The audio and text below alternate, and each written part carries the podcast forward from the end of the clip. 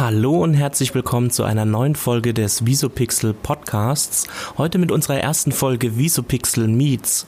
Wie wir in unserer ersten Staffel schon angekündigt haben, wollen wir spannende Gäste in unserem Podcast vorstellen. Und unser erster Gast heute ist Philipp von den Neohelden. Ihn haben wir in der Technologiefabrik Karlsruhe getroffen und mit ihm über künstliche Intelligenz und das Startup-Dasein gesprochen. Viel Spaß also bei der ersten Folge Visopixel Meets Philipp von den Neohelden. Genau, ich würde sagen, der Philipp stellt sich einfach mal kurz für unsere Zuhörer vor. Super. Ähm, schön, dass ich hier sein darf. Ich bin Philipp, bin 25 Jahre alt ähm, und aktuell Gründer der Neohelden. Neohelden haben wir zu dritt gegründet, das heißt Kirio, Maike und ich. Wir, uns gibt es jetzt ein bisschen über ein Jahr mittlerweile. Wir sind zwölf Mitarbeiter, sitzen hier in Karlsruhe und beschäftigen uns mit äh, Sprachassistenten, Chatbots und KI im weitesten Sinne und haben dann so Neo entwickelt, den digitalen Assistent für Business. Genau, und das wäre eigentlich schon die nächste Frage. Von Neo haben wir schon gelesen. Ich frage mal jetzt nicht, was ist Neo, sondern mhm. wer ist Neo? Wer ist Neo? Eine sehr gute Frage. Ja, es ist immer schwierig, die beiden Themen voneinander zu trennen, weil das, äh, was man im Startup macht, geht natürlich viel in die Person über und umgekehrt. Ähm, Neo soll dein persönlicher Assistent sein, so die Annahme, so, das, so die Vision. Das heißt, ähnlich wie Alexa oder Siri, aber eben nicht für Musik oder deine Lichter, soll Neo dich im Business-Umfeld unterstützen. Was wir da einfach erlebt haben, ist, es gibt super viele Tools, super viele Oberflächen. Die sind teilweise sehr grau und blinken und sind schwer zu bedienen. Und da wäre es doch schön, wenn uns da jemand die Arbeit erleichtern würde. Ich Fragen stellen kann, Antworten bekommen oder Prozesse für mich erledigt werden, ohne dass ich mich da in die Tools äh, einarbeiten muss.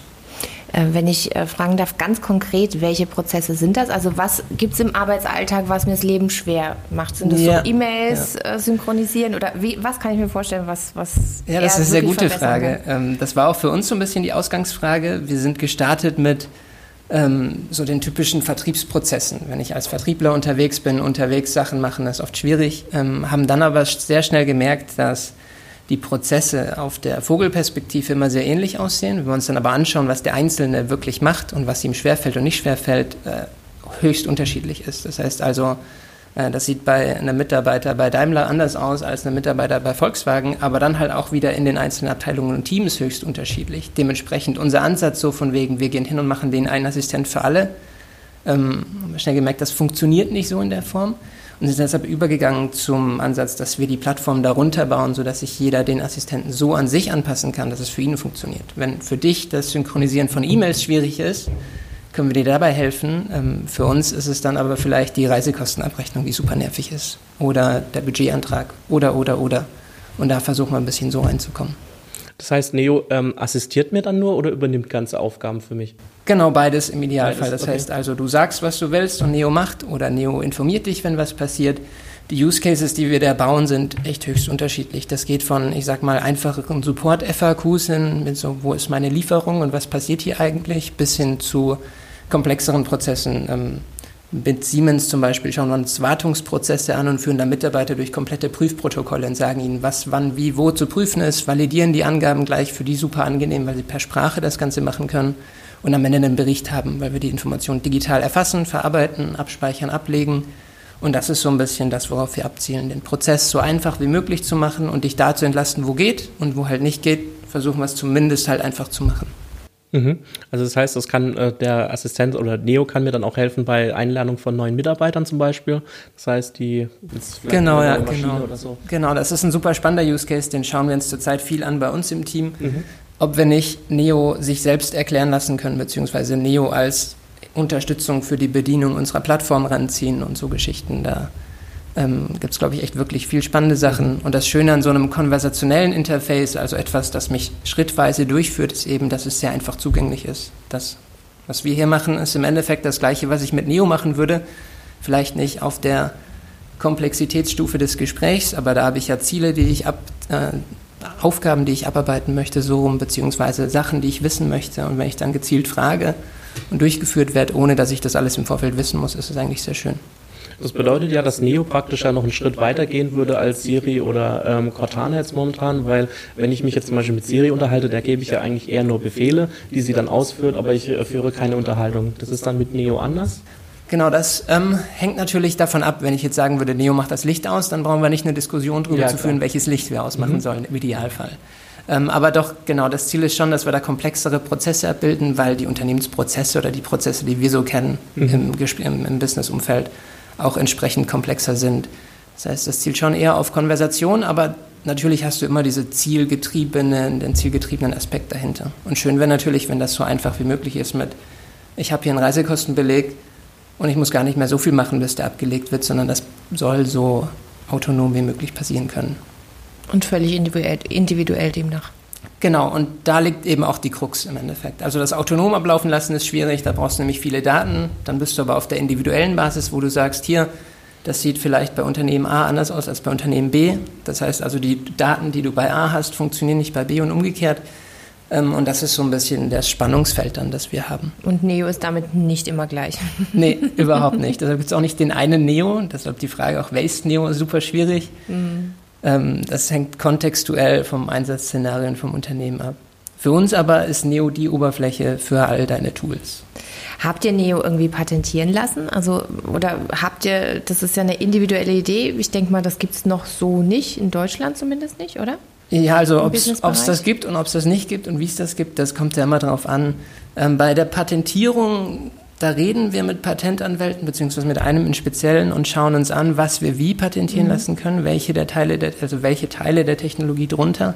Aber da haben wir jetzt noch kein konkretes Patent erteilt mhm. bekommen oder so. Mhm. Aber ihr habt ja, also ihr seid alle verdammt jung eigentlich, ne? Also du hast selber gesagt, du bist 25, die anderen sind auch so um den Dreh wahrscheinlich von den Mitarbeitern, oder? Genau, also wir sind durchschnittlich schon relativ jung. Der Mike, unser technischer Mitgründer, also mein, unser Techie, liebevoll gesagt, ähm, wird jetzt am Wochenende 24. Äh, Kirio ist ein bisschen älter, der wird dieses Jahr 40. Ähm, aber sonst ist das Team wirklich sehr jung, ja. Und ähm, Ihr arbeitet mit verdammt großen Partnern. Äh, du hast es ein bisschen schon angedeutet, Siemens, Daimler waren dabei ja. zusammen. Wie ist das Gefühl? Also ich meine, ich stelle mir das irgendwie wie so ein Überflieger vor. Ich bin jung, ich habe ein Unternehmen gegründet und ähm, arbeite jetzt mit so großen Firmen zusammen. Ja, das, ähm, ja, das ist in der Tat spannend. Ähm, spannend aus dem Grund, es tut uns im Team, glaube ich, gut, dass wir Kirio mit dabei haben. Das hilft bei so Gesprächen eben schon sehr. Das heißt, wenn man in ein eher traditionelleres Unternehmen kommt und da würden jetzt Mike und ich aufschlagen, im besten Fall dann noch im T-Shirt wie heute, das funktioniert wahrscheinlich nicht so gut, auf den ersten Eindruck. Das heißt, wir brauchen immer ein bisschen bis man dann merkt, dass wir verstehen, worüber wir sprechen. Wenn wir mit Kirio hingehen, dann ist das schon ein bisschen anderes Kompetenzniveau, das man ernster. grundsätzlich mhm. annimmt. Ja, genau. so Sache vom Alter. Genau. genau. Ja. Aber im zweiten und dritten Schritt spielt es dann meistens keine Rolle mehr. Aber so der erste Schritt ist schon äh, ja, schwieriger cool. manchmal. Und wie ist das Arbeiten in so einem jungen Team? Ähm, wir versuchen es so wenig chaotisch wie nur möglich zu halten, weil was um uns herum passiert natürlich unglaublich dynamisch ist. Also so von Anforderungen, die neu dazukommen und Co. Da versuchen wir intern dann schon die Struktur und Ordnung zu halten und zu wahren. Ähm, das gelingt uns mal mehr und mal weniger gut. Ähm, wir versuchen aber schon, wir sind sehr digital getrieben auch, der Natur der Sache geschuldet. Das heißt, wir versuchen auch darauf zu achten, dass man von überall arbeiten kann, wenn man möchte.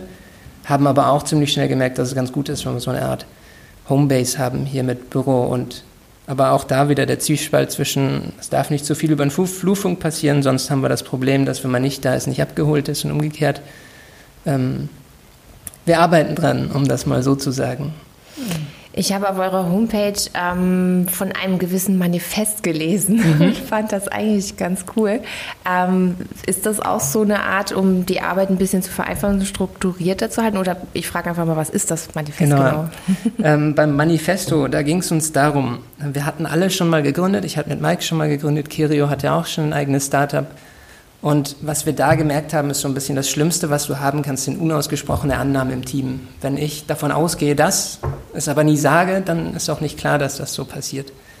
Ähm, und deshalb haben wir uns am Anfang, bevor wir gegründet haben, hingesetzt und für uns runtergeschrieben, wie wir zusammenarbeiten möchten, was wir von uns erwarten. Und ich sage mal, die Quintessenz davon haben wir in dem Manifesto festgehalten. Das haben wir auch bei uns auf die Webseite dann gepackt, dass das auch nach außen hin sichtbar ist, beziehungsweise für potenzielle Bewerber und Co. auch entsprechend präsent ist.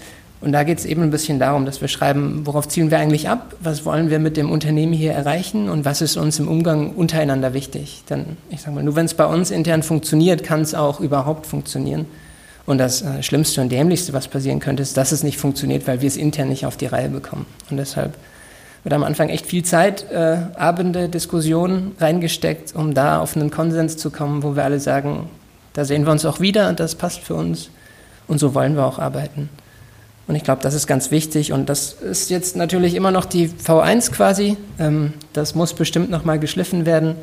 Aber im aktuellen Stand und bei der aktuellen Phase passt das so ganz gut für uns. Ich finde es sehr bewundernswert. Ja, ich weiß nicht, super David, krass und spannend. Also ich könnte mir vorstellen, dass es viele Startups gibt, die oder auch Leute, äh, die viel älter sind als ihr äh, und diese Einstellung äh, gar nicht haben und gesagt haben, ja, wir machen das jetzt erstmal. Ja, dass ihr so ja bewusst euch hingesetzt habt und das im Team besprochen habt und gesagt habt, hey, das ist uns allen wichtig und ihr euch auch auf einen Konsens ähm, einigen konntet. Also das ist ja meistens, glaube ich, oder die größere Herausforderung, nicht nur irgendwelche äh, äh, Thesen oder Punkte für sich aufzuschreiben, sondern sich, glaube ich, dann am Endeffekt, ihr seid jetzt ein relativ großes Team, äh, sich dann auch darauf zu einigen und sagen, hey, jeder im Team kann sich damit jetzt identifizieren und sagen, okay, ähm, damit gehe ich konform. Also richtig finde bewundernswert finde ja. ich das in dem, also in dem jungen Team dann auch so strukturiert zu sein und sowas auf die Beine zu stellen und sich sowas zu überlegen, richtig gut. Danke. Es mhm. ist auch ein Luxus, dass wir uns die Zeit nehmen können, äh, mhm. äh, wobei wir uns die auch bewusst genommen haben. Mhm. Und weiß gar nicht, mit dem Alter weiß ich nicht, ob das so viel damit zu tun hat, das waren eher unsere Vorerfahrungen einfach. Also wenn man mal merkt, woran es hadert und in sich geht und überlegt, warum und wie und sich dann sagt, Mensch, das hätte ich vermeiden können, wenn ich das am Anfang gewusst hätte. Ähm, das war so für uns. Ja, was hast du denn vorher gemacht, bevor es Neo gab? Bevor es Neo gab. Ähm, ich habe studiert in Karlsruhe, äh, internationales Marketing, äh, war da im Ausland, zweimal in den USA, in Japan, dann bei Google zwischenzeitlich in Dublin, ähm, war da so in der Online-Marketing-Beratung quasi. Und danach, beziehungsweise während dem Studium schon hatten, war eine App Tipster genannt, da ging es um Fußballtippspiele. Und das war so unser erstes Startup in Anführungsstrichen, mit dem wir dann auch am Ende in Berlin gelandet sind, bei Axel Springer. Ähm, und da haben wir einfach super viel gelernt. Also so die erste Erfahrung, die ist unbezahlbar ähm, in vielerlei Hinsicht, aber nicht, nicht monetär. Ähm, und da haben wir so einiges für uns rausgenommen. Ja. Und auch schlechte Sachen oder auch die guten Sachen mitgenommen? Ja, sowohl als auch, das gehört ja mit dazu. Mhm. Ich hatte damals mit Mike auch gegründet, beziehungsweise Mike war auch da mit dabei. Mike war damals noch super jung. Er war, als wir das angefangen hatten, noch im Abitur und war so der einzige Techie, den wir kannten, der uns auch gesagt hat, Mensch, ihr seid nicht voll bescheuert, das kriegen wir schon irgendwie hin. Äh, und in dem Ansatz sind wir da auch dann gestartet. Und was sich dann so als Studentenprojekt anfangs entwickelt und dann anfängt, in Unternehmen überzugehen, das ist schon äh, sehr spannend und ein Lernprozess für alle. Und klar, es gibt Sachen, die gut funktioniert haben, Sachen, die nicht so funktioniert haben, aber äh, rundum war das trotzdem erfolgreich für uns in dem Sinne, als dass wir da wirklich viel rausziehen konnten. Wie kam es, dass ihr in der Technologiefabrik hier gelandet seid? Mhm. Ähm, die Technologiefabrik, vielleicht das kurz zum Kontext, ist hier in Karlsruhe ein, eine Art Inkubator, Schrägstrich, Großraum oder Großbüro für Unternehmen. Ähm, kommt von der IHK Karlsruhe ursprünglich. Man kann sich hier vergünstigt Büroräume mieten. Und das ist für viele auch so der, der erste Aufhänger quasi. Äh, Mensch, wir brauchen ein eigenes Büro. Wir haben nämlich gemerkt, Coworking funktioniert bis zu einem gewissen Grad. Irgendwann sprechen wir so viel untereinander, dass wir die anderen stören, was dann dementsprechend dazu geführt hat, dass wir uns ein eigenes Büro gesucht haben und wurden hier dann fündig. Wir waren am Anfang direkt gegenüber im Cyberforum ähm, und hier haben wir jetzt in der Technologiefabrik unsere, neuen, unsere neue Wahlheimat quasi gefunden und sind da recht happy. Eigenes Büro, das heißt eigener Raum, Möglichkeit, Konferenzräume dazuzunehmen. Ähm, das passt für uns ganz gut und ist flexibel genug und skalierbar genug, in Anführungsstrichen, dass wir da jetzt auch aktuell zwölf Leute irgendwie unterbekommen. Aber es geht nicht nur um das Wohnen hier, sondern auch um das Gegen also ums Genau, und das ne? ist dann das, was man erlebt, mhm. wenn man drin ist quasi. Ähm, denn die Technologiefabrik kommuniziert das gar nicht so sehr nach außen, ähm, aber wenn man dann mal dabei ist, dann merkt man schon, hier passiert ganz viel intern ähm, an Unterstützungsleistungen und Co. Und wenn man, wenn man, wenn man das möchte, kann man da auch sehr viel teilhaben und auch beisteuern und da freuen wir uns schon hier zu sein. Ja. Und demnächst plant ihr auch was Gemeinsames, ne? Genau, da seid ihr auch mit am Start. Ähm, genau, demnächst, das ist gar nicht mehr so lange, ne? das sind jetzt so zweieinhalb, drei Wochen. Mhm. Dann haben wir die Zukunftszüftler-Konferenz in Karlsruhe.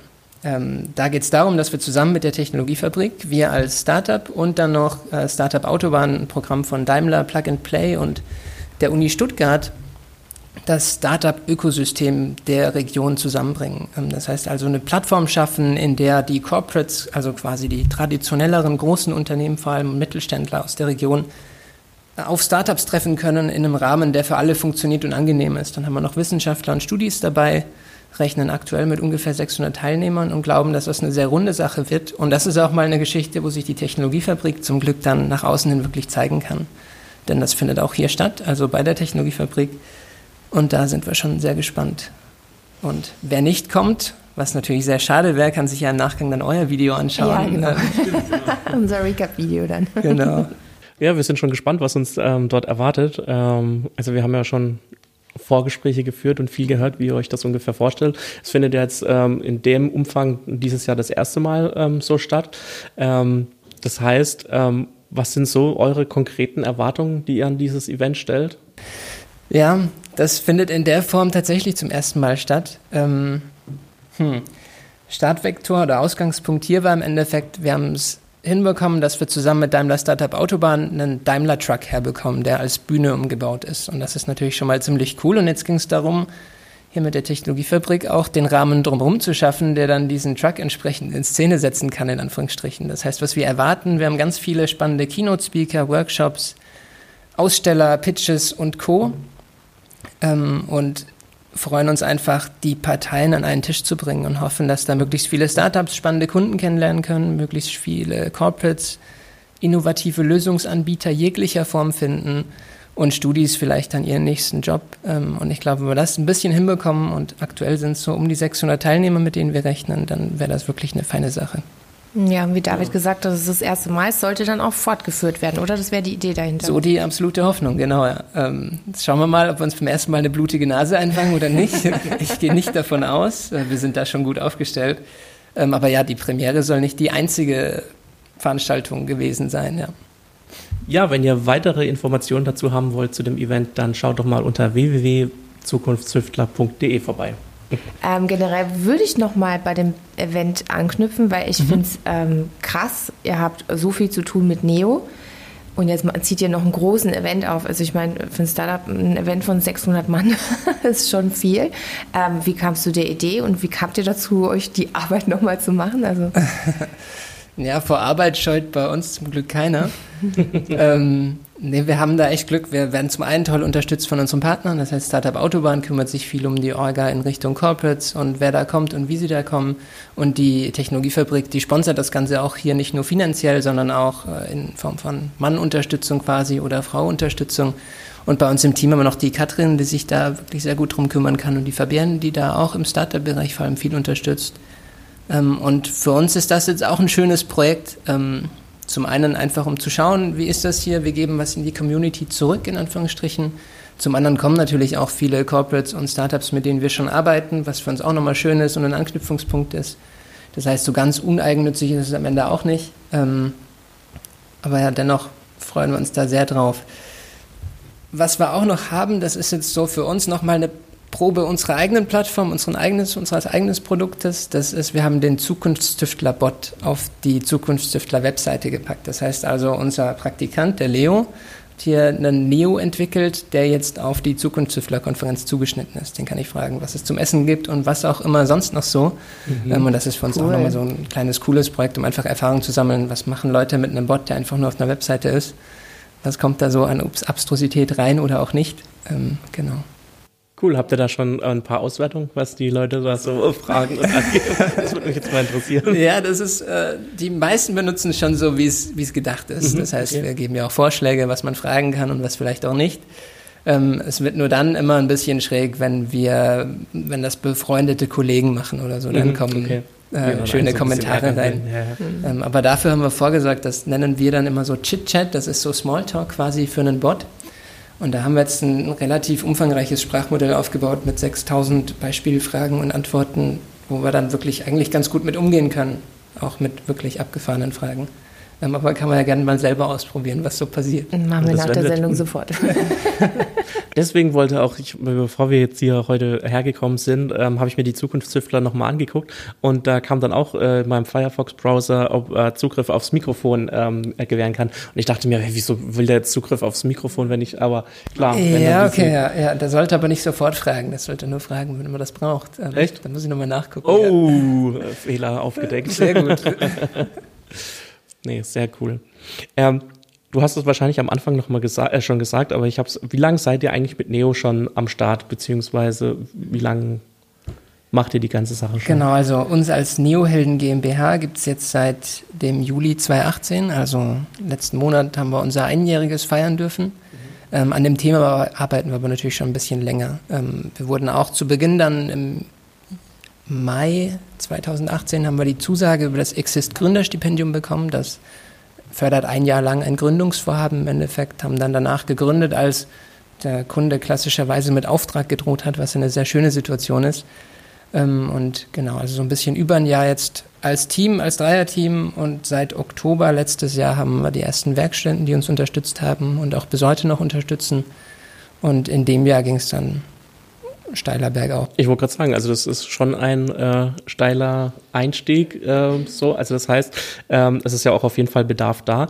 Was wünscht ihr euch oder was ist so euer Ziel, so sage ich mal für das nächste Jahr? So die, was sind jetzt so die nächsten Steps, die auf euch zukommen? Ja, für nächstes Jahr, das ist dann 2020 ähm, mhm. abgefahren. Ziele gehen da vor allem in die Richtung, was wir aktuell haben, ist eine Plattform, die unglaublich spannend ist, als wenn man sie denn mal hat. Und oft zeigen wir unseren Kunden in dem ersten Proof of Concept auf, was so möglich ist. Und das Ganze müssen wir jetzt in ein Produktmodell überführen. Das heißt also, dass ich mich äh, ganz platt gesprochen auf der Webseite anmelden kann, das Ganze ausprobieren kann und dann entscheiden kann, ob ich weiter mit basteln möchte oder nicht. Ähm, und da werden wir 2020 ganz stark darauf hinarbeiten, dass das mehr in die Richtung ich sag mal, Self-Service geht, dass man sich das selber mal angucken kann und ausprobieren kann, um da einfach die Einstiegshürden geringer zu halten, dass das nicht sofort ein Projekt sein muss mit einem aufwendigen Proof of Concept, sondern dass ich mal antesten kann, probieren kann und auch merke, was möglich ist, vor allem aber auch, was nicht möglich ist. Ähm, denn das ist gerade in diesem Bot-Bereich oft ein Problem, dass die Erwartungshaltung entweder unglaublich hoch ist oder das Image schon super schlecht ist, weil, ich sag mal so, die erste Welle der Chatbot-Startups halt nicht versprechen konnte oder nicht halten konnte, was versprochen wurde wenn man da. Auf was für einem Medium soll denn dann später Neo laufen? Also ich meine, Siri läuft auf dem Smartphone. Wie kann ich mir vorstellen, wie kann ich dann Neo benutzen? Das Medium sollte unserer Meinung nach echt im Hintergrund stehen. Es sollte mhm. da sein, wo du es brauchst. Das heißt also okay. aktuell schon kann man Neo auf fünf Plattformen benutzen, also macOS, iOS, Windows, Android und Linux, also so von Tablet bis Computer, alles möglich und Smartphone. Wir laufen auch auf dem Pepper-Roboter, das ist so ein 1,20 Meter großer Androide von Softbank. Genau. Ähm, oder auf einer Datenbrille. Ähm, für uns ist die These da ein bisschen, die Interaktion sollte da stattfinden, wo du gerade bist. Wenn du im Auto fährst, dann brauchst du das per Sprache zugänglich auf deinem Handy. Wenn du im Büro sitzt, willst du vielleicht gar nicht in dein Laptop reinbrüllen, was du jetzt gerade möchtest, sondern tippst das lieber schnell ab. Ähm, da versuchen wir echt da zu sein, wo der, wo der Nutzer ist am Ende. Ja, generell dieses ganze Thema KI äh, versuchen der David und ich immer so in den Podcast mit einzubauen, sind aber überhaupt gar nicht die Experten dafür. Äh, und ich meine, mit Philipp. Überhaupt nicht aus. Nee. Wir reißen es zwar immer in jeder Folge gefühlt immer an, reden da auch 10, 15 Minuten Und sind drüber, ganz begeistert. Aber ja, natürlich sind wir begeistert. Also gleich, ich mag es auch, wenn ich äh, mit meinem Smartphone äh, meine äh, äh Philips Hue zum Beispiel daheim steuern kann. Ähm, Gerade vorhin habe ich es der Nina gezeigt, die es noch so gar nicht kannte, wenn man dann die Leselampe oder die LED-Streifen anmachen kann, wenn man den ähm, Staubsaugerroboter loslaufen lassen kann und alles. Das sind alles so, so Sachen, die man im Prinzip ja nicht braucht. Früher hat es ja auch funktioniert, dass man den Lichtschalter betätigt hat, aber wann ich das letzte Mal bei mir daheim in der Wohnung einen Lichtschalter betätigt hat, ist echt sehr, sehr lange her. Und ähm, es macht das Leben halt definitiv ein bisschen bequemer. Und natürlich hat man irgendwie tagtäglich, glaube ich, jeder Mensch so mit künstlicher Intelligenz zu tun. Ähm, ob es jetzt, wenn ich jetzt mit meinem Handy Lichtschalter an und ausmache, ob das jetzt dann schon so künstliche Intelligenz ist, im Prinzip ja, aber man kann ja noch viel, viel mehr machen. Ähm, da wäre die Frage vielleicht an Philipp, äh, in welche Richtung, also oder was erwartet uns in Zukunft? Ich meine, wir sind jetzt soweit, wie der David schon beschrieben hat, ähm, die Kleinigkeiten im Alltag mit KI zu bewegen, zu bedienen. Ihr seid dran, das Business zu vereinfachen für uns alle quasi. Aber wo geht die Richtung hin? Wo stehen wir in fünf bis zehn Jahren vielleicht? Ja, das ist sehr spannend, denn wo wir heute sind, das ist auf den ersten Blick so wahnsinnig magisch, wenn ich sagen kann, mach das Licht aus, wenn ich mir aber dann anschaue, was im Hintergrund passiert und wie wenig KI in Anführungsstrichen da dann drin steckt. Also so auf den ersten Blick so versteht es den Raum nicht, fragt nochmal nach. Also da fehlt es noch an ganz viel mit Kontextverständnis und Co. Ähm, trotzdem ist es echt beeindruckend, auf was einem Stadium wir da schon sind. Ich glaube, uns erwartet noch sehr viel in Richtung, dass es eben noch einfacher wird und Technologie in den Hintergrund rückt für den Normalanwender, sage ich. Gleichzeitig müssen die ganzen Systeme aber auch irgendwo herkommen. Also das heißt, das muss entwickelt werden. Da ist im Hintergrund viel Integrationsaufwand nötig, denn ich sage mal, der Sprachbefehl zu sagen, mach das Licht aus, das zu Text zu transkribieren und dann zu verstehen, was will der Nutzer hier eigentlich gerade von mir, das nennt man so diesen Intent ableiten, also mein eigentliches Ziel und das dann weiter zu verarbeiten. Die Verarbeitung im Hintergrund ist halt dann echt, dann muss irgendwie die Lampe zugänglich sein. Das heißt, ich brauche Sensorik, ich brauche die Steuerung dafür, ich muss das irgendwie noch vom Handy bekommen und, und, und.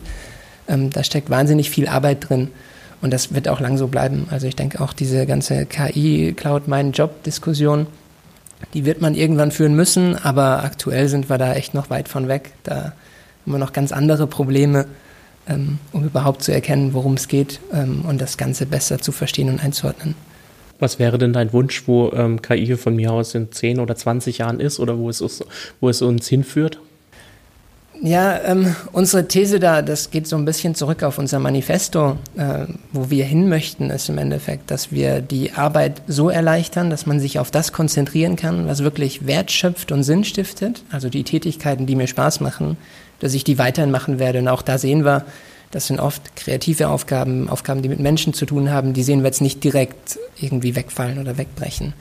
Aber dass sich dann künstlich intelligente Systeme in welcher Form und mit welcher Technologie auch immer dann im Hintergrund damit befassen, dass der ganze, äh, das Ganze, was ich eben nicht so gerne mache, von mir abgehalten werden kann. Das heißt also, ich kümmere mich eben nicht mehr um die Einsortierung von Belege oder um die Klassifikation von Dokumenten oder, oder, oder, sondern kann in Anführungsstrichen einfach arbeiten und zwar das arbeiten, was mir Spaß macht. Das hat dann, glaube ich, auch wieder spannende gesellschaftliche Auswirkungen, wo man sich Gedanken drum machen muss, wie sieht denn die Arbeit dann in der Zukunft aus. Aber das ist wirklich dann ein bisschen weiter in die Zukunft gedacht. Ähm, aber da tut sich, glaube ich, viel Spannendes und das würde uns vor allem freuen, wenn es eben in die Richtung geht, dass man sagen kann, ich fokussiere mich auf das, was mir persönlich Spaß macht, Sinn stiftet und Co. und weniger auf das, was ich halt machen muss, weil es Teil meines Jobs ist. Ich bin in dem Thema ja überhaupt nicht so drin. Also du bist ja, also deswegen ist es jetzt cool, heute mal mit jemandem zu sprechen, der sich da äh, richtig tagtäglich drin bewegt und nicht nur irgendwie mal was liest. Und mhm. ja, ich meine, wir haben uns auch schon öfter darüber unterhalten. Ähm, Ach, gerade so was, was das Marketing-Business angeht, wie da KI genau. schon genutzt wird von den Firmen, ähm, dass man die Werbung quasi so ähm, zielgruppengenau ausstrahlen kann und, und, und. Ist schon ja. spannend, was da alles kommt und das wollen die ja jetzt auch alle haben. Ne? Ähm, ja, hat mal früher angefangen mit so Heftchen. Ich glaube, einer, ich glaube, das kam sogar aus Karlsruhe von der Modemarke, die dann ihre Kataloge ähm, so ver, ver, ver, Zielgruppen genau gemacht hat, dass sie den Männern den Katalog für die Männer mhm. geschickt hat und den Frauen den für den, das war in den 80ern oder so, ne? Und jetzt muss man mal gucken, wie weit wir sind. Jetzt ist es schon so, dass mir Amazon halt einfach die Sachen Produkte ausspielt. bevor ich sie überhaupt ja, bestellt genau. oder so. Also, ähm, klar. Ja, Schon cool.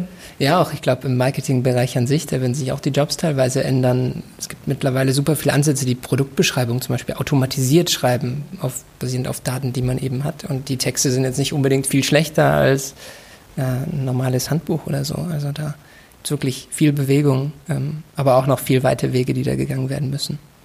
Ich finde ja schon die Videobedienungsanleitung äh, schon perfekt, dass man sich nicht mehr durchlesen muss, wenn man mal eine Bedienungsanleitung braucht. Ich finde, ähm, ein ideales Produkt ist, wenn man gar keine Bedienungsanleitung braucht, wie zum Beispiel ein iPhone oder so. Äh, da, als ich damals mein erstes iPhone äh, ähm, bekommen habe, habe ich auch nicht überlegt, ah scheiße, wie benutze ich das jetzt? Äh, wenn ich da jetzt zurück an die Nokia-Handys denke aus äh, Anfang der 2000er, da ist es mir bedeutend schwerer gefallen als dann später mit einem iPhone. Ähm, also das heißt, von daher gute Produkte sind, die ich ohne Anleitung gleich in Betrieb nehmen kann, die ja intuitiv zu bedienen sind und mhm. ja.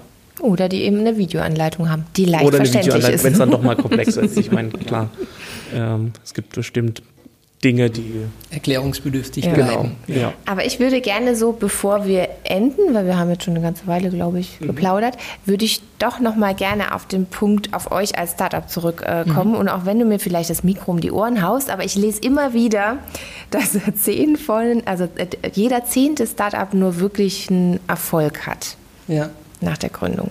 Ähm, wie steht ihr dazu? Habt ihr da auch Ängste? Beschäftigt ihr euch damit, ähm, wie schwer es eigentlich ist, überhaupt als Startup ähm, so richtig auf den Markt zu kommen? Oder versucht ihr das auszublenden und abzuschotten? so Statistiken gibt es ja oft und die sind ja auch richtig. Also da wird mhm. einfach geschaut von den x tausend, hunderttausend Gründungen, die es gab, wie viel davon gibt es fünf Jahre später noch oder so. Und da ist die äh, Aussiebrate ja doch relativ hoch. Und klar, das beschäftigt einen. Ähm, dann kommt aber immer so dieses Denkmuster, ja, das betrifft ja nicht mich, ja, das tut es aber doch. Äh, mhm. Und klar, das ähm, treibt einen schon um, ähm, wobei es da primär die Entwicklungen sind, die wir steuern können oder auch nicht steuern können. Also uns beschäftigt das sehr, nicht aus dem Grund der Statistik, sondern einfach aus dem Grund, dass wir es machen müssen und dürfen jeden Tag aufs Neue. Ähm, das bereitet absolut viel schlaflose Nächte, das gehört irgendwie dazu. Ähm, wobei wir mittlerweile zum Glück einigermaßen stabil sind. Wir haben uns bisher selbst finanziert, das heißt also da eine relativ komfortable Situation in Anführungsstrichen. Ähm, wir sehen auch, dass der Bedarf am Markt ist da. Dann ist allerdings jetzt die nächste Frage, wer ist Erster in Anführungsstrichen, wer kann am schnellsten, am besten und was weiß ich was wie entwickeln. Ähm, die Fragen werden nicht weniger. Wir versuchen uns trotzdem auf das zu fokussieren, was wir steuern können, denn alles andere liegt halt außerhalb unserer Kontrolle oder eben passiert, wie es passiert.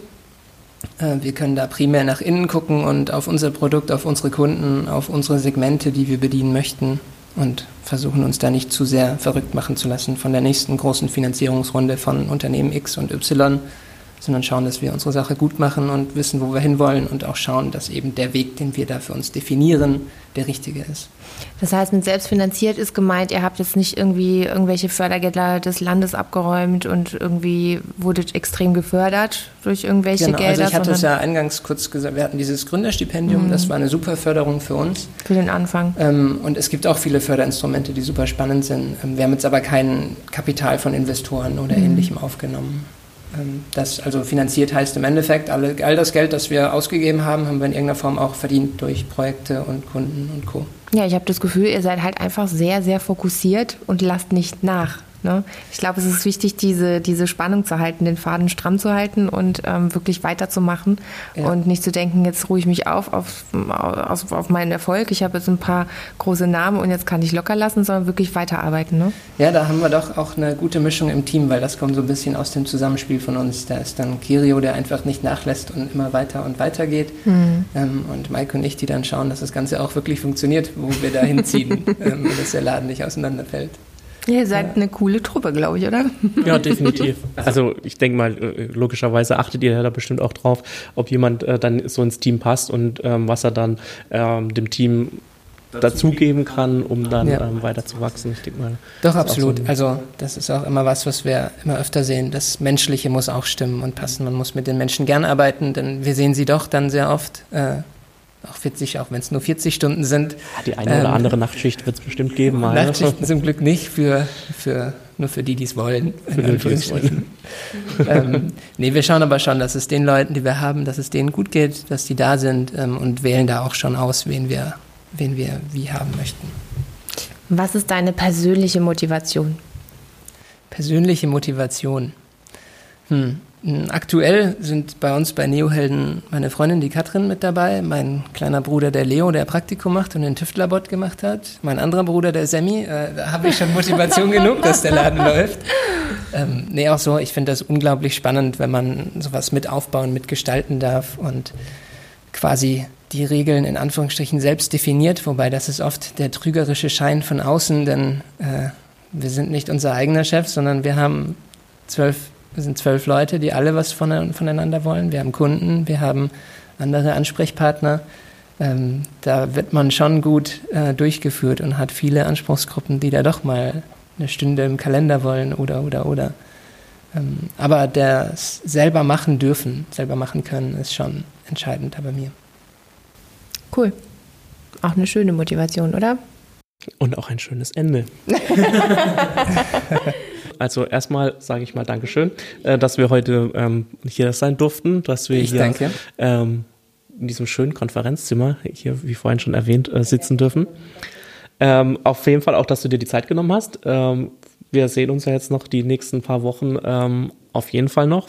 Wie gesagt, am 18. September sind wir zusammen hier in der Technologiefabrik in Karlsruhe bei den Zukunftszüftlern.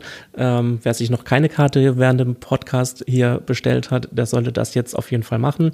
Nochmal www.zukunftszüftler.de und ähm, ja, vielleicht sehen wir uns ja dann doch am 18. September schon. Ich sage Dankeschön und ja. Bis bald. Bis bald, vielen Dank. Ja, das war unsere erste Folge Visupixel Meets. Ich hoffe, euch hat die erste Folge gefallen. Wenn ihr Fragen, Anregungen oder Kritik habt, dann könnt ihr uns gerne eine Mail schreiben an podcast.visupixel.de und wir hören uns bestimmt schon bald bei der nächsten Folge Visupixel Meets.